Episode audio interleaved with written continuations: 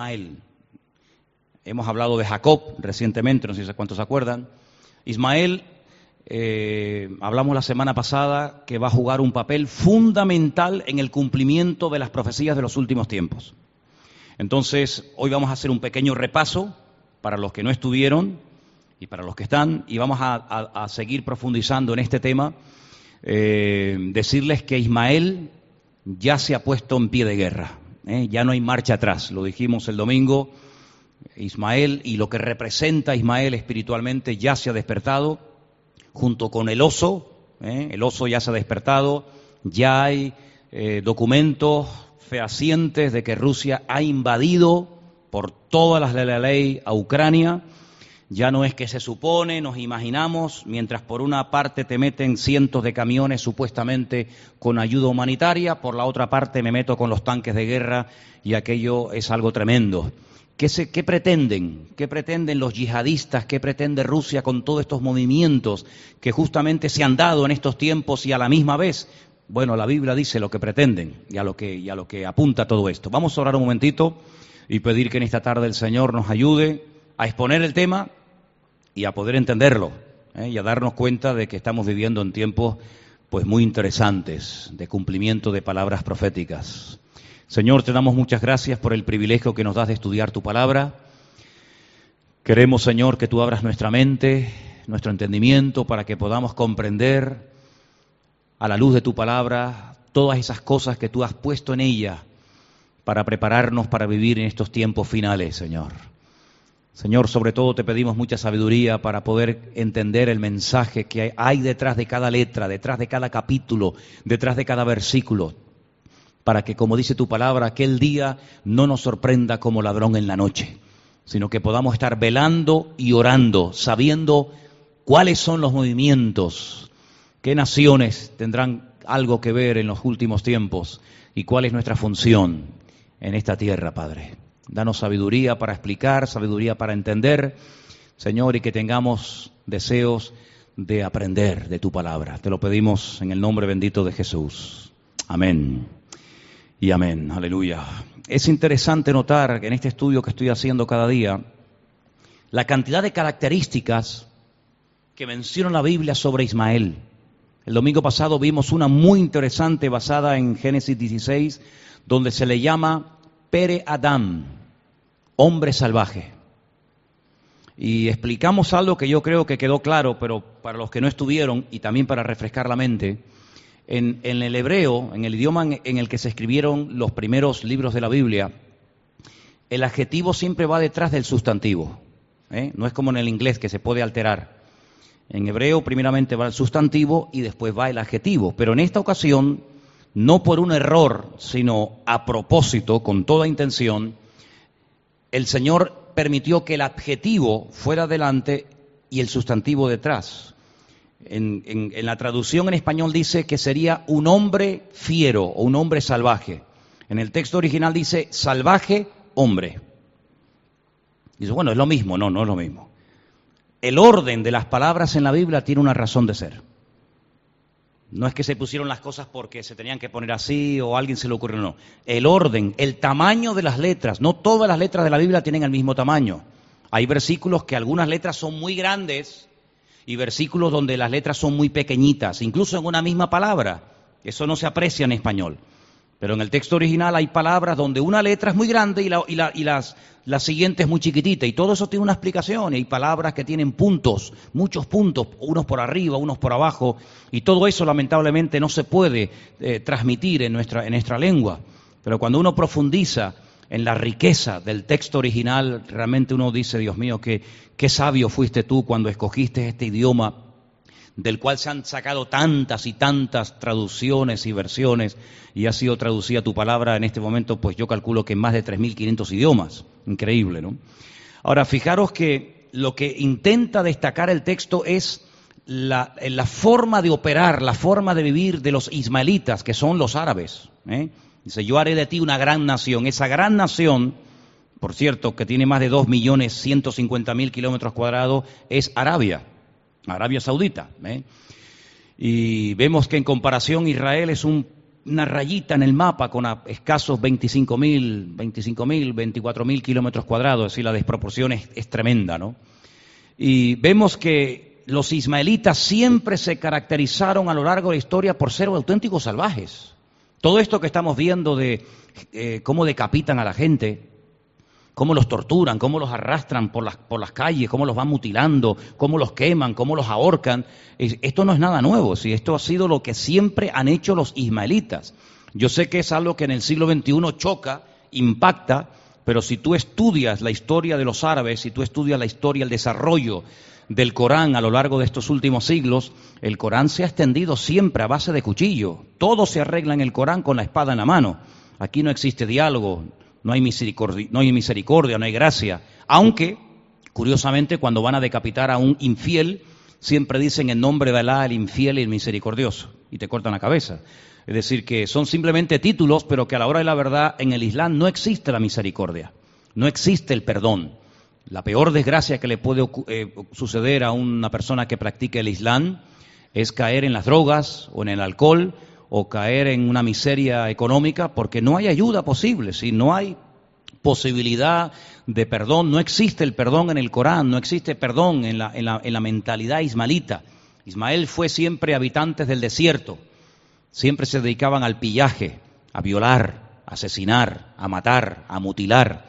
Y a base de terror y a base de crear pánico, pues debilitaban al, enemigo. Así que esto el domingo vimos cómo la Biblia define que Ismael sería un pere Adán, como dice la Biblia, un salvaje hombre, un hombre despiadado, un hombre sin misericordia, y lamentablemente vemos que la historia corrobora lo que la Biblia dice. Ahora, quiero dejar algo bien claro, no es que Dios destinó a Ismael y a su descendencia para que fueran así, no es que dijo, van a ser así porque yo lo decreto, no, sino que Dios que conoce las, cosas desde antemano, viendo su comportamiento a lo largo de la historia, lo definió de antemano. ¿eh? No es que Dios dijo, bueno, este será un salvaje y este será bueno y este se salvará y este se condenará. No, no, no, no. Dios respeta el libre albedrío de las naciones. Dios respeta la individualidad de las personas. Pero el Señor que lo sabe todo, presente, pasado y futuro al mismo tiempo, cualidad que nosotros los seres humanos no tenemos. Yo, veo solamente el presente, ya el pasado dejó de existir, no lo veo, y el futuro tampoco. Pero Dios lo ve todo al mismo tiempo, no hay nada que pase desapercibido ante los ojos de Dios. Él está viendo ahora mismo a Adán en el jardín del Edén, y nos está viendo ahora mismo aquí y está viendo la batalla de Armagedón al mismo tiempo. Todo en Dios es tridimensional, todo lo ve al mismo tiempo. Él dijo, este personaje esta descendencia serán auténticos salvajes. Y estamos viéndolo, ¿no? Las cosas que estamos viendo, y esto no ha hecho más que empezar, es algo realmente tremendo. Porque en su mentalidad no entra el diálogo. Por ejemplo, para ponerles un ejemplo cercano, estos días hemos oído hablar muchísimo de este grupo terrorista llamado Hamas. La palabra Hamas aparece en la Biblia, hoy justamente la leía. La palabra Hamas significa violencia. El grupo Hamas se creó, se inventó para destruir. El grupo jamás se construyó, se inventó, se hicieron los estatutos, etcétera, para destruir y aniquilar al Estado de Israel. Ese es el objetivo de Hamas. Jamás sabe muy bien destruir, pero no sabe edificar. Jamás no respeta eh, alto al fuego, no sabe lo que es la paz, no sabe lo que es la concordia, no sabe lo que es la misericordia, no sabe lo que es el perdón. Al contrario, cualquiera que ellos noten que afloja, que se pone blandito, que renuncia a sus ideales, lo pasan por el cuchillo y uno más. En estos últimos años, en la franja de Gaza, jamás ha matado a más de 1.800 personas de ellos, de ellos. No tienen nada que ver con israelitas ni con cristianos, sino con personas que ellos creían que ya no estaban en el nivel de, ira y de violencia. ¿Por qué? Porque en, el mundo islámico se venera la muerte, en el mundo eh, bíblico se venera la vida. Yo he venido a darles vida y vida en abundancia. En el mundo del Islam es todo lo contrario. El, héroe, el, el, que verdaderamente da su vida por la causa, ese es el héroe. A ese se le ponen en las casas, en las mezquitas, su fotografía, a ese se le venera, a ese se le respeta, ese es el héroe. Tenemos en la Biblia una lista de héroes, Hechos eh, Hebreos capítulo 11 los héroes de la fe. En el Islam también hay héroes, pero son los que se han inmolado imitando, porque cada terrorista que quiera inmolarse intenta imitar el sacrificio de Isaac. ¿eh? Eh, vemos en la palabra de Dios, en el Corán no lo dice así, pero la fuente original es la Biblia, no el Corán. El Corán se escribió siglos después de la Biblia, muchos siglos después. En el texto original, en la fuente, dice que el hijo que subió al monte Moriah para ser sacrificado por su padre Abraham fue Isaac. En el Corán no dice eso, en el Corán dice que fue Ismael, y lo creen. Entonces ellos creen que a través del sacrificio uno obtiene méritos. ¿eh? Cuanto más sacrificios, más tantos, más medallas, más méritos tienes para obtener la bendición de Dios. ¿Qué es lo que ellos pretenden? Conquistar el mundo para la causa del Islam. Me preguntaba hace unos días, Señor, si, si tú sabías que Ismael iba a tener tanto deseo y tanto eh, eh, obsesión por extender su religión por el mundo, ¿por qué no escogiste a Ismael para que extendiera tu palabra por la tierra y escogiste a Isaac que no tiene ningún deseo de que la palabra de Dios corra por todas las naciones de la tierra. Es así, los judíos no tienen ningún deseo de evangelizar, de hacer proselitismo a nadie. No le hablan a nadie, no tienen ningún deseo de que nadie entre, en, nuestro vocabulario se convierta. Los, los, musulmanes sí. El objetivo de los musulmanes a corto plazo es eh, extender un califato, desde ahí proyectar células y grupos por todas partes del mundo y el primer objetivo es alcanzar Europa. Ese es el primer objetivo del Islam y finalmente alcanzar el mundo. Ahora vamos a ver en esta tarde cómo todo esto que está ocurriendo con Ismael, con Rusia y con otras naciones no forma parte de la casualidad. Todo esto está escrito de antemano, con pelos y señales. Todo esto no es producto de la coincidencia, de la locura de cuatro locos, sino que son las piezas que van a ir encajando en el gran esquema general de Dios y a nosotros nos ha tocado vivir en estos tiempos. Vamos a ver otra característica interesante de los ismaelitas que nos va a hablar muy claramente. Vamos a ir al libro de Génesis, capítulo 21, el versículo 20. Génesis capítulo 21, versículo 20 nos da otra característica, aparentemente dice, bueno, a mí esto no me dice nada, vas a ver, vas a ver qué interesante. Génesis 21, versículo 20. ¿Lo tienen, hermanos?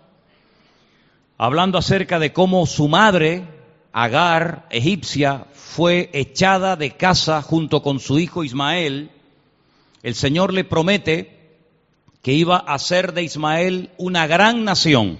Versículo 13, lo leímos el domingo. También del hijo de la sierva haré una nación, y luego si saltamos al 18 dice una gran nación. En aquel momento no era nada, pero Dios demostró que lo que él prometió se cumplió. Pero fijaros lo que dice el versículo 20. Y Dios estaba con el muchacho, con Ismael, y creció y habitó en el desierto. Ese es el lugar donde se mueve Ismael como pez en el agua, entre las dunas del desierto, en lugares deshabitados. Y dice, y fue tirador de arco. Como he dicho en muchas ocasiones, y recién lo acabo también de mencionar, no hay ni una sola palabra en la Biblia que esté ahí como relleno. Todo lo que la Biblia dice de los personajes, los nombres, los lugares, eh, eh, incluso hasta las cifras de muertos que a veces menciona y otros miles y miles de detalles, todo tiene una razón de ser. ¿Por qué quería decirnos el Señor que el lugar a donde se fue a vivir Ismael era el desierto? No se fue a ninguna ciudad. Por ejemplo, cuando Lot, ¿se acuerdan de Lot? ¿Quién era Lot? El sobrino de Abraham.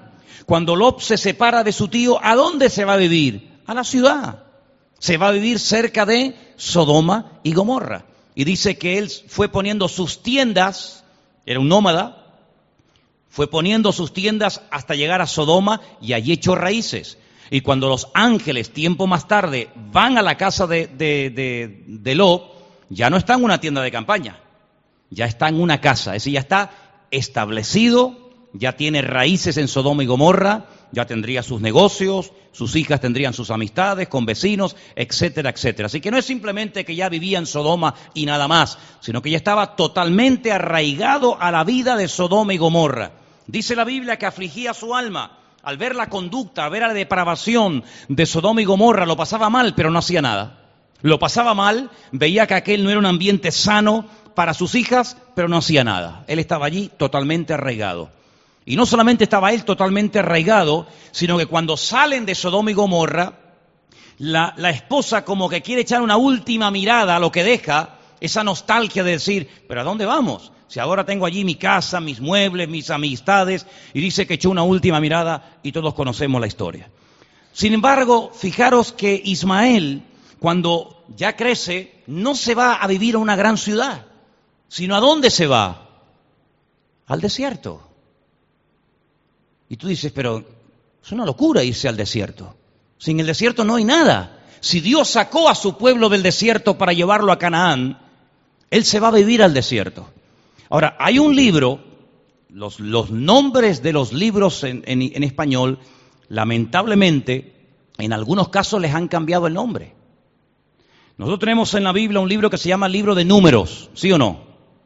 Ese libro, en el idioma original, el nombre del libro de números es Ba Midbar, que significa en el desierto. Eso sería la traducción literal de lo que nosotros llamamos el libro de números, se llama el libro de en el desierto. Y es interesante notar que esa palabra en el desierto, dentro de la palabra, es como una nuez. Tú ves una nuez o una castaña y lo de afuera no se come. Lo de afuera protege, lo de afuera envuelve el contenido. Si quieres disfrutar del sabor, tienes que abrirlo.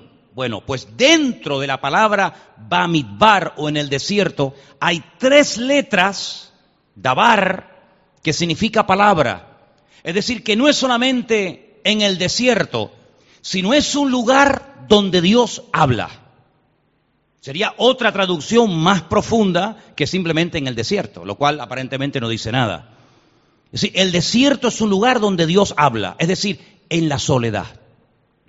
¿Cuántas veces el Señor probablemente ha querido tener más comunión con nosotros? Pero hemos estado tan ocupados, tan enredados, tan rodeados de gente y de actividades que Dios, aunque quiera hablarnos, a veces no le escuchamos. Y hay una soledad que mata, hay una soledad enfermiza, hay una soledad que no es buena. Hay una soledad que, es producto de una, de una, tristeza, de una depresión, de un desánimo, de no querer tener relación y contacto con nadie. Yo no hablo de esa soledad. Yo hablo de esa soledad que a veces es necesaria para poder tener un tiempo a solas en la presencia del Señor. Y nosotros por vivir en ciudades hemos perdido lo que muchas veces la gente de la Biblia tenía, y era la tranquilidad, el sosiego, la calma para poder ver mucho más las estrellas, para poder escuchar mejor atentamente la voz de Dios. Y nosotros estamos que si los hijos, que si los nietos, que si la casa, que si el coche, que si el ordenador, que si el vecino, que si esto, y no tenemos tiempo para estar tranquilo. Hace años escuché el testimonio de una persona que quería, que, que le dijo a un pastor, yo quiero conocer a Dios, yo quiero oír a Dios. Y le dijo, sí, vente conmigo. Se lo llevó a un bosque y le dijo, bueno, vamos a, orar un ratito aquí, vamos a cerrar los ojos y vamos a pedirle al Señor que nos hable y que nos muestre su presencia y que nos diga lo que nos tenga que decir. Los dos cerraron los ojos y este pastor, el otro sin darse cuenta, el pastor coge y se va y lo deja solo. Cuando el muchacho ve que está solo en el bosque, comienza a gritar y a gritar y a gritar. Y el pastor después de un rato vino y dijo, ¿sabes cuánto tiempo has estado solo? Dice, no sé, por lo menos una hora dice, ni diez minutos. Y te has desesperado porque has estado diez minutos solo. Vemos en la palabra de Dios que muchas veces el Señor se llevaba a sus discípulos al desierto, fuera alejados de las multitudes, para que pudieran no solamente descansar, sino que también pudieran tener una tranquilidad necesaria, imprescindible, para poder escuchar sus, santas y extraordinarias enseñanzas. Yo creo que es bueno que busques a lo largo del día, no una vez al mes, sino que busques a lo largo del día un tiempo para estar tú y el Señor a sola. Apaga el móvil, desconecta los teléfonos, vete a la habitación, vete a donde quieras, pero es importante que recuperemos estos tiempos de quietud en la presencia de Dios. Y eso te va a renovar más que 15 días de vacaciones, te lo puedo asegurar. De hecho, lo mejor de las vacaciones no es no hacer nada, sino tener tiempo de tranquilidad para escuchar más la voz del Señor. ¿Cuántos dicen amén? Porque un minuto en la presencia del Señor puede arreglar más que diez mil conversaciones. Un minuto en la presencia del Señor puede transformar un matrimonio. Y muchas tormentas que no hay forma de calmarlas, si estuviéramos más tiempo en tranquilidad con el Señor, permítame la expresión, otro gallo cantaría. Ahora, fijaros, dice que Ismael se fue a vivir al desierto. Esto tiene sus pros y tiene sus contras. Tiene la ventaja de que si vas a un lugar tranquilo para escuchar la voz de Dios, Dios te va a hablar y te va a ministrar. Pero Ismael no fue al desierto porque buscaba escuchar la voz de Dios, no. Ismael se fue al desierto porque por allí paraban o pasaban las caravanas que venían de un continente a otro y allí él estaba agazapado y bajaba, atacaba las caravanas, le robaba los suministros y allí se movía como pez en el agua. Porque Ismael, la característica del ismaelita en la Biblia es el ataque por sorpresa, el factor sorpresa. No lo ves venir. Cuando te das cuenta ya es tarde, ya lo tienes dentro. Esta es una de las tácticas del enemigo. A veces por el tiempo que vas a llevar en el Señor, por el discernimiento que vas a desarrollar, por la experiencia que vas a adquirir sí o sí, vas a ver ciertos y determinados peligros. Es como cuando solemos decir, le estoy viendo las orejitas al lobo, ¿sí o no? A veces ves una parejita o ves unos jóvenes o ves a alguien que dice, uff, Uf, aquí, aquí se va a armar una movida, porque esto, lo, veo venir, ¿sí o no? A veces las que sois madres eh, os dais cuenta de, cositas, ¿no? Pero sabes, una táctica favorita del enemigo es colarse y no sabes ni por dónde se metió. Esa es la táctica favorita de Ismael, el ataque sorpresa. Y fíjate qué interesante, porque por algo lo dice la Biblia, dice que se perfeccionó como tirador de arco. Sí, no desarrolló técnicas para la pelea cuerpo a cuerpo. Es interesante notar que cuando tú ves los enemigos con los cuales tenía que enfrentarse el pueblo de Israel, te animo a que lo hagas con tranquilidad. Estudies, por ejemplo, cómo se comportaban, cómo atacaban, qué técnicas desarrollaban los filisteos. Porque los filisteos eran completamente diferentes a los amorreos, o los moabitas, o los jebuseos o Amalek. ¿Qué técnica desarrolló Ismael? Nunca el cuerpo a cuerpo. Nunca preparó soldados para enfrentarse cuerpo a cuerpo con Israel, sino lo que hacía era, se perfeccionó en el tiro con arco. Y aquí hay algo muy interesante. He estado buscando en la Biblia algunos versículos que mientras leía esto me pasaban por la mente y quiero llevarles un momentito, por favor, a un versículo que encontré en el día de hoy muy interesante Primera de Reyes 22, y quiero que alguien me lo lea, por favor. Primera de Reyes 22, 34. Escuchen este versículo. Primera de Reyes 22, 34, por favor, y así participamos un poquito todos. Eloy, ¿lo tienes? ¿Qué dice, por favor?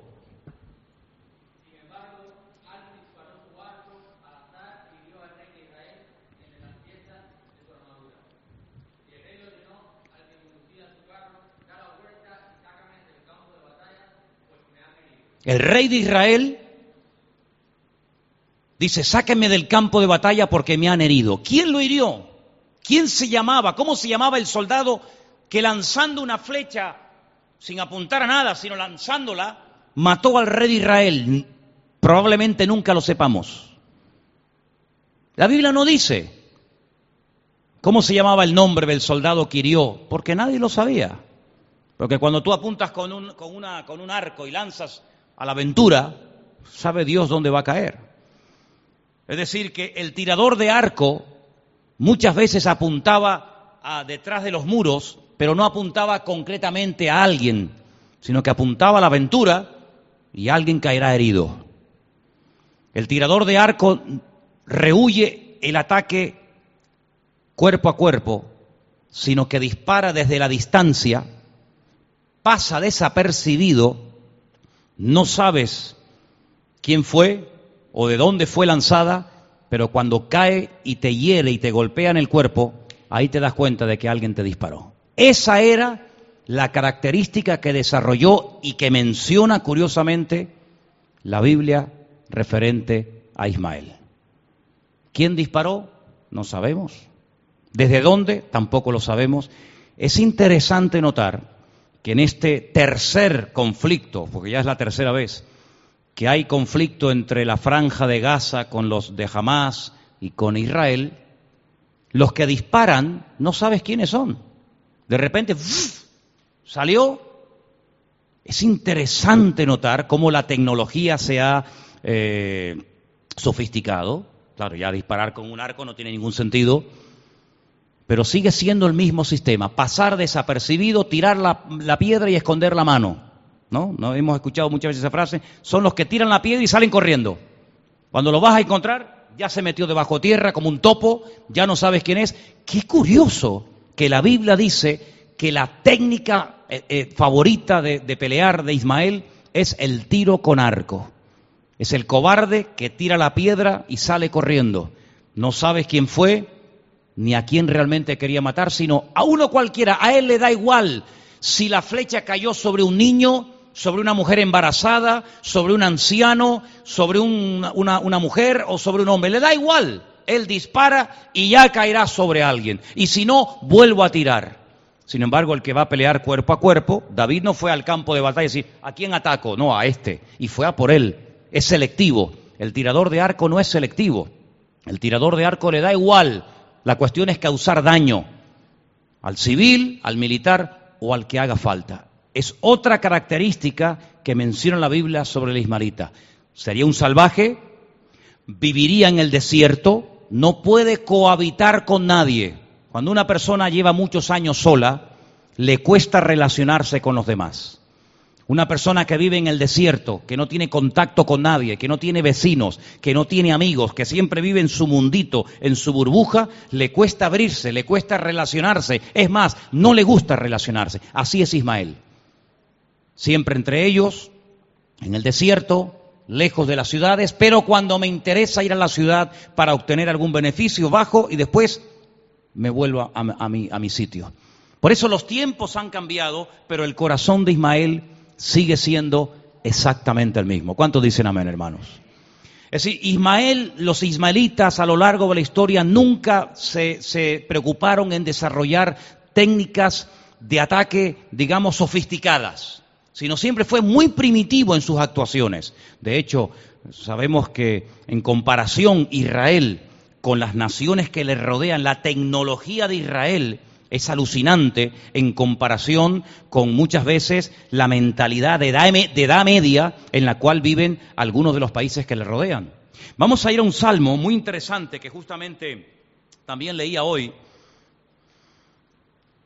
el Salmo 83. Fijaros qué interesante, porque ahí hay una descripción que cuando yo leía hace unos días este salmo, da la impresión de que este salmo se escribió la semana pasada.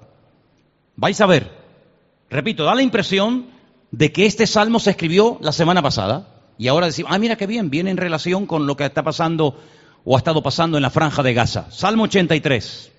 Voy a leer a partir del versículo 1. ¿Lo tienen, hermanos? Oh Dios, no guardes silencio. No calles, oh Dios, ni te estés quieto, porque he aquí que rugen tus enemigos y los que te aborrecen alzan cabeza. Contra tu pueblo han consultado astuta y secretamente. Han entrado en consejo contra tus protegidos. Han dicho, venid y destruyámoslos. ¿Para qué? Para que no sean nación. Es interesante, ¿eh? Para que no sean nación. Y no haya más memoria del nombre de Israel. Porque se confabulan de corazón a una, contra ti han hecho alianza.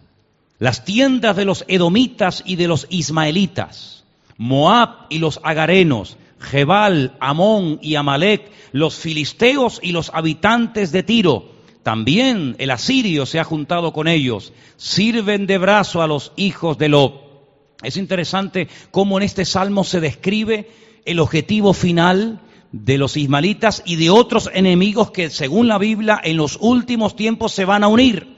Yo quiero decirles, hermanos, algo que muchas veces he dicho desde este mismo púlpito, que para conocer el futuro hay que conocer el pasado. Si usted no conoce lo que Dios ha hecho y cómo el enemigo ha actuado en el pasado, difícilmente vas a poder entender los movimientos por parte de Dios y por parte del enemigo en el futuro. El, sabio, el rey Salomón, lo definió muy claramente. Dice, ¿qué es, lo que, ¿qué es lo que será? Lo mismo que fue. No nos compliquemos la vida. ¿Qué es lo que va a ocurrir? Lo mismo que fue. Hay dos tremendos, hay muchos, pero dos enemigos tremendos que en los últimos tiempos le crearán muchísimos problemas a Israel, serán los ismaelitas y los descendientes de Edom. Separados se puede con ellos, unidos son un peligro.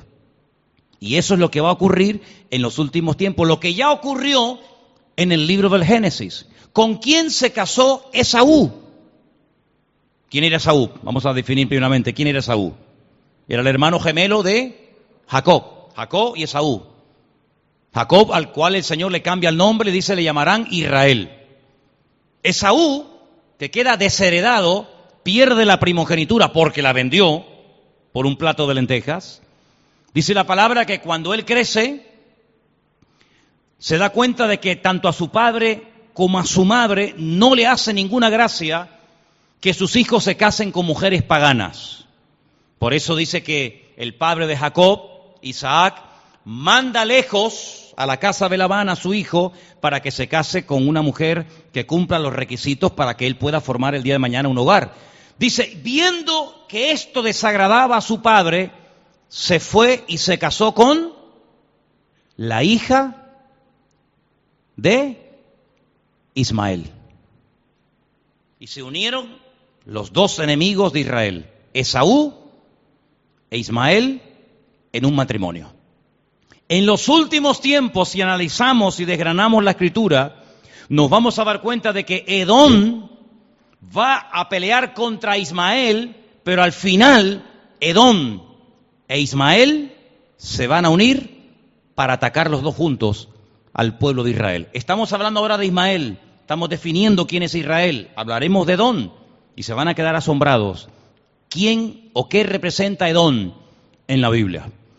Ahora, hemos leído en este Salmo, Salmo 83, que el objetivo de los ismaelitas y de otros enemigos que se van a unir en los últimos tiempos, que dicho sea de paso, entre ellos se matan, entre ellos se odian, pero que tienen un enemigo en común con el cual no pueden solos. Entonces se unen, como los lobos, para atacar a Israel, porque no soportan de que Israel sea nación. Por más de mil y pico de años, el territorio de Israel estaba totalmente desértico, era tierra de nadie. Quedó una tierra deshabitada, donde había todo tipo de enfermedades, eran páramos desérticos, donde la gente ni quería ir allí a nada. Tengo una carta del famoso Mark Twain del 1800 y pico, siglo XIX, que recorrió todo Israel de punta a punta, dijo aquí no hay quien viva, esto es un, desierto, no hay nadie. Dice, he recorrido prácticamente todo el país y me he encontrado cuatro eh, camellos y cuatro personas repartidas por el país. Sin embargo, en el momento en el que decide Israel, o Dios permitió que Israel se volviera a levantar de entre los muertos, de las cenizas, en ese momento Ismael se pone en pie de guerra.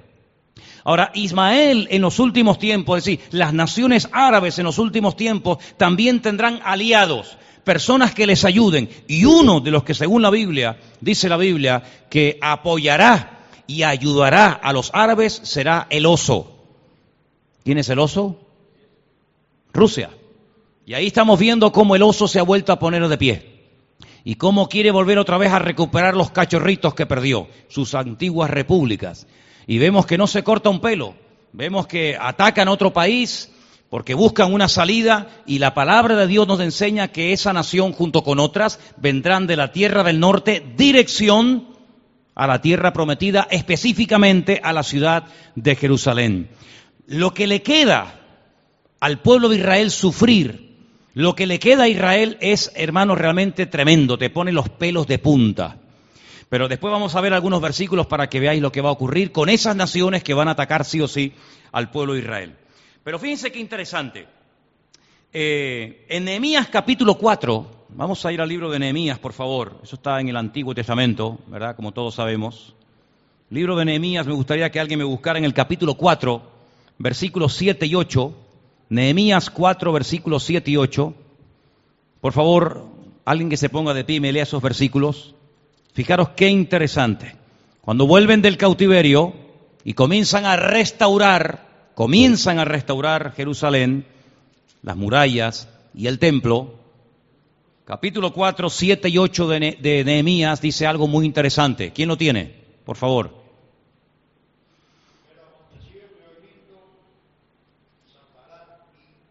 Tobías. Amonitas. Asdoc.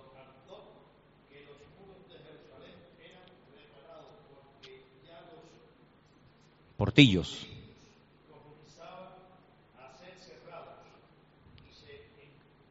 colerizaron mucho. Se enfadaron, vaya. Y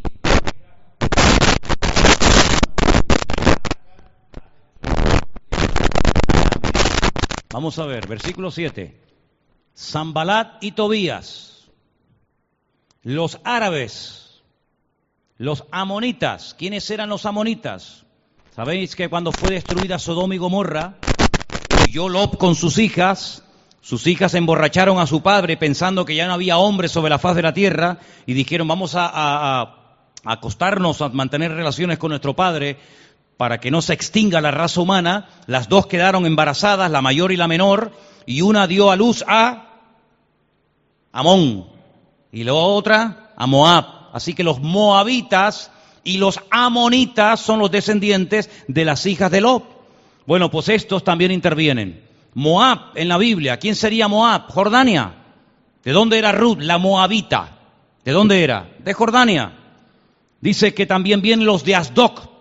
Asdoc es una ciudad en la costa de, Israel, existe hoy en día. Es una ciudad hermosa. ¿Quiénes vivían en Asdoc?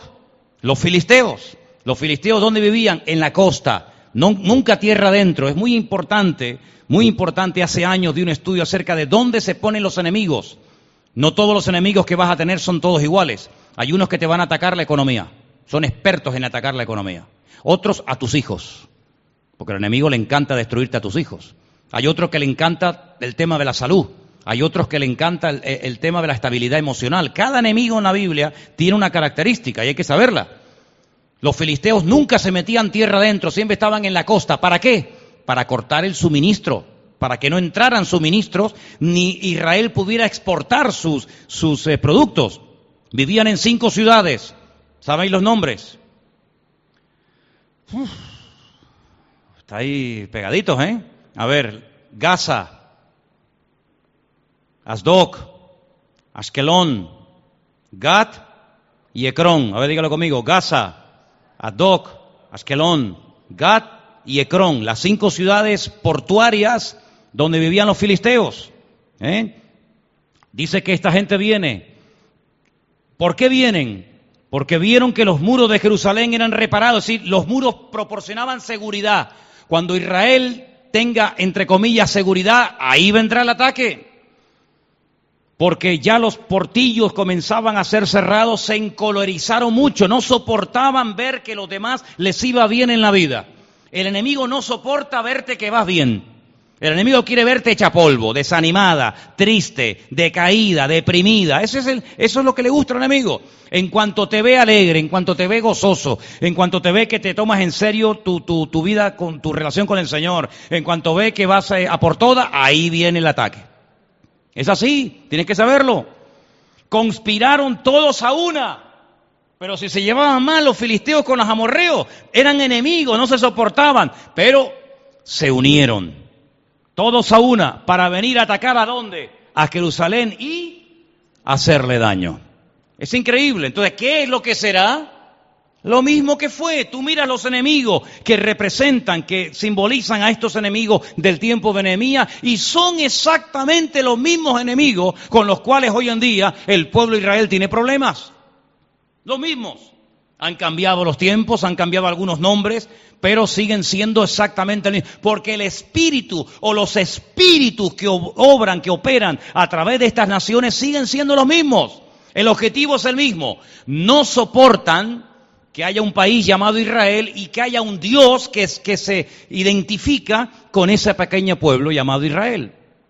¿Por qué? Porque para ellos es una humillación que su Dios, que Alá y que su libro sagrado, el Corán, no pueda con una pequeña minoría de siete millones de personas en comparación con cientos y con mil millones de musulmanes sobre la faz de la tierra. Como mil millones no pueden contra siete millones. Esto es algo que no cabe en la cabeza.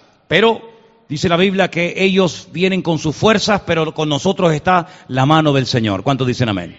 Pero eso no significa de que Israel en los últimos tiempos no va a sufrir angustia, ataques eh, de todo tipo. Porque vamos a ver, y ahora se van a quedar sorprendidos, que el que permite que ataquen a Israel, el que permite que apreten a Israel, ¿saben quién es? Algunos dirán, el diablo. No, Señor. ¿Quién es el que permite que a Israel la metan como en un callejón sin salida, que se vea como más sola que la una, que le ataquen por tierra, mar y aire, por el norte, por el sur, por el este, por el oeste, desde adentro, desde afuera. ¿Quién permite todo eso? El único que puede permitir las cosas. ¿Quién es? Nuestro Dios. ¿Cuántas veces lo hemos dicho? El diablo no puede hacer lo que le da la gana. ¿Cuántos dicen amén? Ni una hoja de un árbol se cae sin permiso del Señor. Es que estaba amarilla, estaba muerta, estaba seca y se cayó. No, se cayó porque Dios permitió que se cayera. Todo cuanto ocurre en la vida de un hijo de Dios no ocurre por casualidad. Hasta que no creamos eso, hasta que no interioricemos y creamos verdaderamente que yo como hijo, como hija de Dios, todo cuanto pasa en mi vida, si estoy en línea con Él, es porque Dios tiene un propósito, no vamos a sacarle el jugo a la vida. Vamos a estar bien cuando desde nuestro punto de vista las cosas vayan bien. Pero vamos a estar hechos polvo cuando desde nuestro punto de vista humano y carnal creamos que las cosas van mal. Pues te voy a decir algo para romperte los esquemas. Cuando las cosas te van bien, a lo mejor te van mal. Y cuando las cosas te van mal, a lo mejor te van estupendamente. Porque ¿qué es el que las cosas nos vayan bien? Que hablen bien de nosotros, que no nos critiquen, que no digan calumnias ni mentiras, que tengamos dinero, salud, trabajo, que nuestros hijos se porten bien. Eso es desde nuestro punto de vista que las cosas vayan bien. En el momento que no tengo trabajo, no tengo dinero, ya no puedo hacer tantos caprichitos como me hacía antes, eh, eh, tengo un hijo que está dándome un poquito la lata, eh, tengo un problema de salud y no sé qué, ya las cosas van mal. ¿Y quién te enseñó a ti eso? Por esa regla de tres, el, el peor de los pecadores fue Job. Los hijos se le murieron todos, los siete. La mujer lo abandonó. Él enfermó. Los amigos se les pusieron en su contra. Las casas que tenía, sus propiedades, se le derrumbaron todas. Los animales se le murieron en el campo. Las cosechas se pudrieron. Peor le puede ir a una persona en la vida. ¿Y quién permitía todo eso? Dios.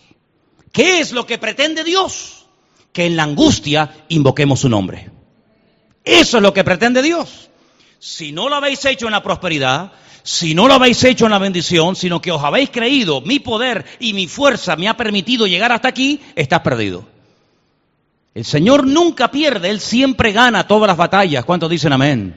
Y por eso Israel va a tener que entrar en un tiempo de apretura, bíblicamente dice en un tiempo de angustia de Jacob, pero quiero llevarte a Zacarías capítulo bueno, hay varios capítulos, pero vamos al libro de Zacarías, capítulo 12.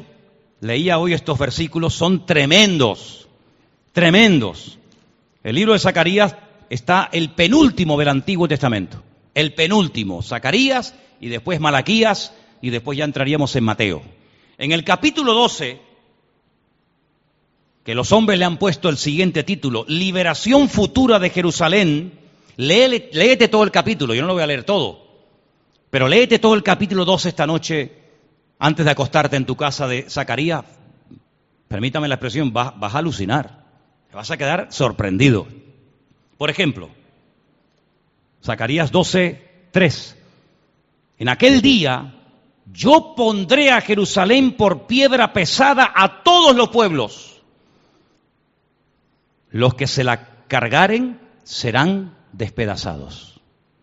Bien que todas las naciones de la tierra se juntarán contra ella. Todas las naciones de la tierra se juntarán contra Jerusalén. Pero no puede ser. Pues sí, Señor, lo dice la Biblia. Todas las naciones de la tierra pelearán contra la ciudad de Jerusalén. Versículo 9, por si no te ha quedado claro. En aquel día yo procuraré destruir a todas las naciones que vinieren contra Jerusalén. Naciones enteras. Hay un dato que el Antiguo Testamento no nos da, pero gracias al Señor tenemos más información que nos proporciona el Nuevo Testamento. Dice 200 millones de personas. Dice, ¿cuánto? 200 millones de soldados atacarán a Israel en los últimos tiempos. Será la madre de todas las batallas. Jamás ha habido un ejército tan numeroso peleando contra un pueblo tan pequeño como Israel. Nunca. A veces hay en la Biblia ejércitos de un millón, de un millón de personas que vinieron a atacar a Israel. Pero 200 millones en primer lugar, nunca podían haber ido 200 millones a atacar a Israel, porque en los tiempos de la Biblia la población mundial no llegaba a ese dato, a esa, cifra. Imposible. Nunca hubo en los tiempos de la Biblia 200 millones de habitantes en el planeta Tierra. Nunca. Por lo tanto, era imposible. Por eso cuando Juan en la isla de Patmos le, dice, le revela al Señor que en los últimos tiempos 200 millones de personas van a pelear contra Jerusalén. Él se queda como diciendo, 200 millones. Dice, pero el número que oí era fiel y verdadero. Como diciendo, ya sé que es aparentemente una contradicción, una exageración, pero en aquellos tiempos 200 millones era una locura. Pero ¿cuántos habitantes hay ahora mismo en el mundo? Más de 6 mil millones de habitantes. Más de 6 mil millones de habitantes. Por lo tanto, si a ti, Juan, te sorprende que 200 millones van a ir contra Jerusalén, imagínate si te dijera que algún día en la humanidad habría más de seis mil y pico millones de habitantes poblando los cinco continentes de la tierra, ni te lo creerías. Eso es lo que dice la Biblia. Versículo 10. Derramaré sobre la casa de David y sobre los moradores de Jerusalén espíritu de gracia y de oración. Amigo, es que si no te pones a orar con la que te viene encima, lo, lo llevas crudo. Señor pondrá un espíritu de oración tremendo y dice, mirarán a mí a quién traspasaron. Esto es una palabra profética, cumplida o no cumplida. Totalmente. Mirarán a mí, ya no mirarán al tío San, ya no podrán mirar a ninguna parte. Ya es tiempo de que me miren a mí. Y va a pasar lo mismo que pasó en el arca de Noé. ¿Cuántas ventanas había en el arca Noé? ¿Cuántas puertas había en el arca Noé? Una ventana y una puerta. No era un transatlántico con un montón de balconcitos, de ventanitas. Una puerta y una ventana. Por una media puerta entraron todos y por una media puerta salieron todos. Porque no hay muchos caminos para la salvación. Hay un solo camino, una sola verdad y una sola vida y se llama Jesucristo. ¿Y la ventana dónde estaba? Era un ojo de buey redondo para que allí sacara la cabeza. Noé no, estaba en el tercer piso, en lo más alto de arriba. La única opción que tenía Noé de mirar al exterior era levantando la cabeza. Esto nos habla de una forma profética de la que en los últimos tiempos el pueblo de Dios a donde único podrá mirar es arriba. Si habéis resucitado con Cristo, Colosenses capítulo 3, poner la mira en las cosas de arriba, no en las de la tierra, porque como mires para abajo como la gallina, estás perdido, amigo. Solamente podemos mirar al Señor. ¿Cuántos dicen amén? Y entonces dice, mirarán a mí, Ay, si Israel mirara más al que traspasaron, pues ya estaba todo solucionado. Porque ahora que no nos escucha nadie, ¿cuál es el objetivo de Dios? ¿Qué, se trae Dios entre manos? Que reconozcan a su Hijo. ¿Lo vas a reconocer sí o sí? ¿No quisiste en el siglo primero? ¿No quisiste en el siglo quinto? ¿No quisiste en la Edad Media? No te preocupes, Señor es el dueño del tiempo. Al final lo vas a mirar a Él y cuando lo miren a Él, al que traspasaron, dice, llorarán como se llora por hijo primogénito, desgarradamente, cuando le reconozcas y te des cuenta que todos los pseudo mesías que habéis eh, presentado en escena creyendo que eran vuestros mesías eran todos falsos y que el verdadero lo matasteis y lo, y lo rechazasteis, pues lloraréis como se llora por hijo primogénito, afligiéndose por él como quien se aflige por primogénito. En aquel día habrá gran llanto en Jerusalén, cuando reconozcan que el verdadero Mesías se llama Yeshua HaMashiach. ¿Cuántos dicen amén?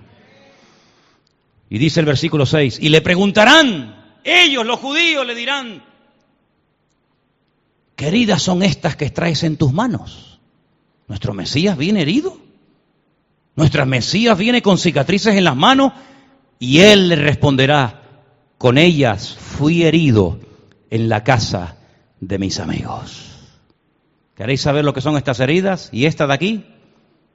En mi casa, mis hijos, mis amigos, mi pueblo, me hizo estas heridas. ¿Cómo no van a llorar, como dice la Biblia, meses y meses y meses, ciudades enteras de Israel, cuando entiendan que aquel que rechazaron por dos mil años le ha estado guardando y protegiendo milagrosamente hasta que lleguen rendidos a sus pies. ¿Cuántos dicen amén?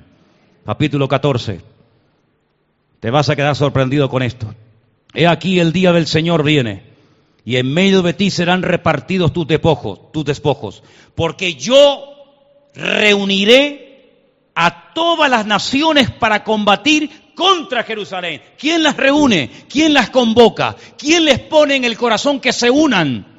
para ir a atacar todos a una a Jerusalén. ¿Quién? El Señor. Yo las reuniré, dice el Señor. Yo las reuniré para que vayan a combatir contra Jerusalén. La ciudad será tomada. Estos, versículos son tremendos. Las casas serán saqueadas. Las mujeres serán violadas. Y la mitad de la ciudad irá en cautiverio. Mas el resto del pueblo no será cortado de la ciudad. Después saldrá el Señor y peleará contra aquellas naciones como peleó en el día de la batalla. Ya han vuelto del cautiverio. Esto no es lo que iba a hacer Nabucodonosor. Zacarías ya ha vuelto del cautiverio, por si alguien dice, bueno, pero esto fue cuando Nabucodonosor, ¿no? Atacó la ciudad, quemó el templo, rompió las murallas, se lo lleva afuera, que fueron las mujeres violadas y la ciudad fue quemada. No, no, no, ya pasó el cautiverio, ya están de vuelta y aún están reconstruyendo la ciudad y les vuelve a profetizar otra vez que Jerusalén va a ser atacada. Es increíble, es increíble. Se afirmarán sus pies, ¿los pies de quién? Se afirmarán sus pies en aquel día sobre el monte de los olivos, que está enfrente de Jerusalén, al oriente, y el monte de los olivos se partirá por en medio hacia el oriente y hacia el occidente, haciendo un valle muy grande y la mitad del monte se apartará hacia el norte y la otra mitad hacia el sur, si se hace un valle allí impresionante. Hay muchas cosas que este capítulo menciona, por ejemplo, algo muy interesante en el versículo 7. Será un día el cual es conocido de Dios que no será ni de día ni de noche. ¿Y eso cómo es? Un día que no es de día ni de noche. Eso, eso nunca hemos visto un día así. Nunca hemos visto un día así. ¿Es de día o es de noche? Pero dice, no, no es de día ni es de noche. ¿Qué es? Ah, será un día que solo lo conoce el Señor. Pero sucederá que al caer la tarde habrá luz. Sucederá en aquel día que saldrán de Jerusalén aguas vivas. Esas aguas subterráneas que cruzan partes de la ciudad de Jerusalén saldrán a la superficie. Y esas aguas, la mitad de ellas van a ir hacia el mar oriental y otras al mar occidental en verano y en invierno. Vuelven otra vez las estaciones, las cuatro, primavera, ¿verdad? Verano, otoño y invierno. Y hay aguas subterráneas hoy por hoy en Jerusalén que saldrán y partes irán al río Mediterráneo, al mar Mediterráneo y partes irán al mar muerto. Y Jehová o el Señor será el rey sobre toda la tierra y en aquel día el Señor será uno y uno su nombre. Versículo 11, morarán en ella y no habrá nunca más maldición, sino que Jerusalén será habitada confiadamente. Y esta será la plaga con la que el Señor herirá a todos los pueblos que pelearon contra Jerusalén. La carne de ellos se corromperá estando ellos sobre sus pies y se consumirán en las cuencas sus ojos y la lengua se les deshará en su boca. Impresionante. Pueden seguir leyendo, pero voy al versículo 16. Todos los que sobrevivieron de las naciones, que vinieron contra Jerusalén, y mira que enfatiza contra Jerusalén, contra Jerusalén, contra Jerusalén, dice, subirán de año en año para adorar al rey. ¿A qué rey? Al Señor de los ejércitos, a celebrar la fiesta de los tabernáculos, la fiesta de Sukkot.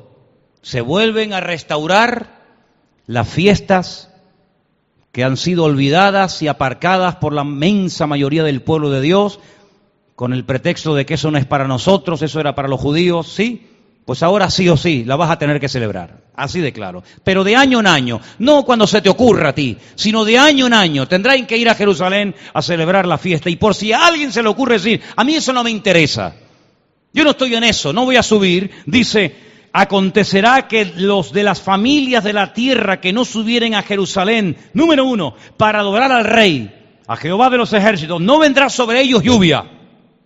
Así de claro. Y si la familia de Egipto no subiere y no viniere, sobre ellos no habrá lluvia. Vendrá la plaga con la que el Señor herirá a las naciones que no subieren a celebrar la fiesta de los tabernáculos. Esta será la pena del pecado de Egipto y el pecado de todas las naciones que no subieren para celebrar la fiesta de los tabernáculos. Esto es lo que se llama el milenio o la era, la era mesiánica, donde Él estará en la ciudad de Jerusalén.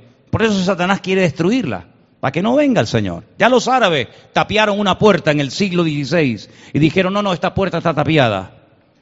Y pusieron un cementerio por delante. Y los hombres han tomado, entre comillas, precauciones para evitar que el Señor venga. Que tomen todas las precauciones que quieran.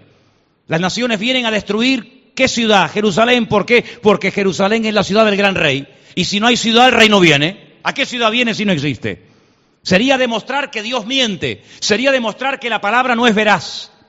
Por eso tanto empeño en todas las naciones de la tierra, movidos por intereses económicos, políticos, de la índole que sea, en destruir la ciudad de Jerusalén, no otra sino esa. ¿Por qué? Porque a esa ciudad está profetizado que el Señor volverá otra vez de una forma visible y todas las naciones tendrán que subir, adorarle, a honrarle y a celebrar la fiesta de los tabernáculos. Así que vete informándote cómo se celebra esa fiesta, porque vamos a tener que celebrarla toda durante el milenio, durante mil años, todos los años. ¿Cuántos dicen amén?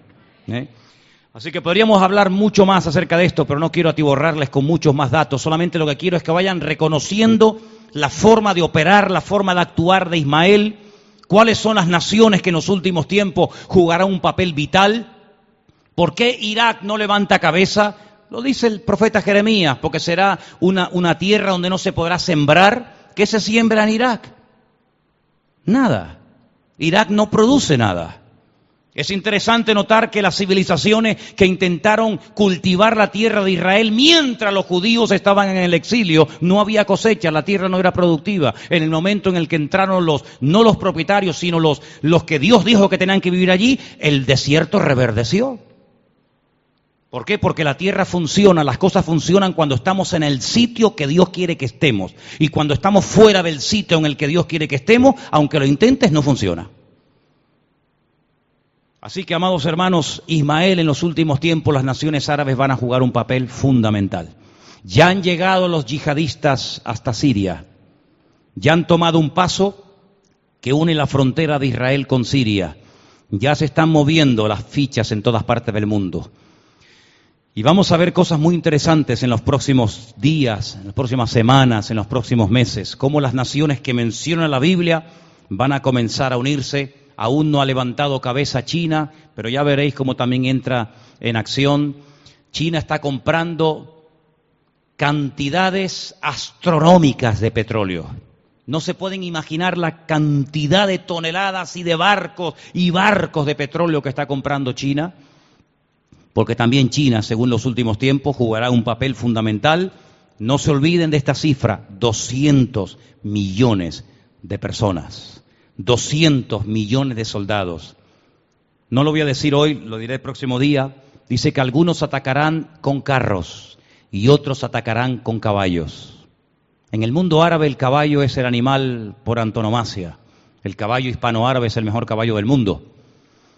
Y dice que algunos atacarán con caballos y otros atacarán con carruajes. Y ahí hay una forma de interpretar a quién se refieren los carruajes, a quién se refieren los caballos, porque todo eso probablemente, si el Señor no acorta estos días y nos permite estar aquí, todos estos movimientos a nivel internacional los vamos a comenzar a ver. De hecho, nosotros estamos viendo en televisión prácticamente a diario cosas que no se veían desde el año 800 después de Cristo, en la Edad Media, cuando se llevó a cabo la primera yihad por Mahoma, cortando cabezas, extendiendo el Islam a base de guerras. Este mundo, esta sociedad en, este, en estos últimos meses, hemos comenzado a ver cosas que no se veían desde el año 800 después de Cristo. Estamos en la tercera y última yihad a nivel mundial. Y vamos a ver cómo toda esta gente juega un papel fundamental en los últimos tiempos. Así que oremos mucho por nuestros hermanos que les ha tocado vivir en esos países. Damos gracias al Señor por vivir en esta parte del mundo. Yo pienso que si el Señor a nosotros nos ha puesto en esta parte del mundo, entre comillas, digamos tranquila, es porque el Señor que lo sabe todo, probablemente, y es una opinión personal, Él sabe que nosotros no aguantaríamos la presión que nuestros hermanos de Siria, de Irak y de otras partes del mundo son capaces de aguantar. Seguramente nosotros, y yo el primero, no aguantaría el ver cómo matan a mis hijas, violan a las hermanas, queman la iglesia, y el Señor nos ha puesto en una parte donde nuestra fe puede funcionar, pero Él sabe cuáles son nuestros límites. Y por eso yo creo que el Señor ha tenido misericordia. Hasta en eso vemos la misericordia de Dios. Esos hermanos aguantan cosas impresionantes que seguramente nosotros seríamos incapaces de aguantar. A veces alguien dice algo y ya te pones en guardia. Tú imagínate si vienen y te descuartizan a tu hija delante de tus narices. ¿eh? Así que el Señor hasta en eso ha sido bueno. Aprovechemos este tiempo para orar por nuestros hermanos y prepararnos en oración y bendecir al pueblo de Israel que tanta falta le hace. Amén, hermanos. Vamos a orar, por favor, en esta tarde. Cierra tus ojos. Y ahí donde estás, dale gracias al Señor por esta oportunidad de aprender. Hay que aprender a aprender. Aleluya. Señor, te damos gracias en esta tarde porque tu palabra es viva, es eficaz, está actualizada, Señor, hasta el último detalle. Oramos por la paz de Jerusalén, oramos por tus pueblos, tus hijos allí en Israel. Oramos para que todos estos movimientos que tú estás permitiendo en todas las naciones de la tierra, Señor, todo se cumpla conforme al diseño, conforme al plan, conforme a la estrategia divina. Guárdanos el tiempo que estemos aquí, guarda a nuestros hijos, guarda a los niños, a los jóvenes de la iglesia, guárdanos a todos y a cada uno de nosotros, Padre Santo. Y te damos gracias porque hasta el día de hoy tú has sido fiel con nosotros, tu bendición no ha fallado, no, no ha faltado nada y seguimos confiando de que así será, Señor. Bendito sea tu nombre. Gracias porque tú eres el que suples las necesidades también de la obra de la iglesia y en eso también te, vemos y te reconocemos, Señor. Bendice a todos los hermanos que hoy están aquí, los que faltan, donde quiera que se encuentren, que tu bendición nos alcance a todos nosotros, Señor. Gracias te damos de todo corazón, en el nombre bendito de Jesús. Amén.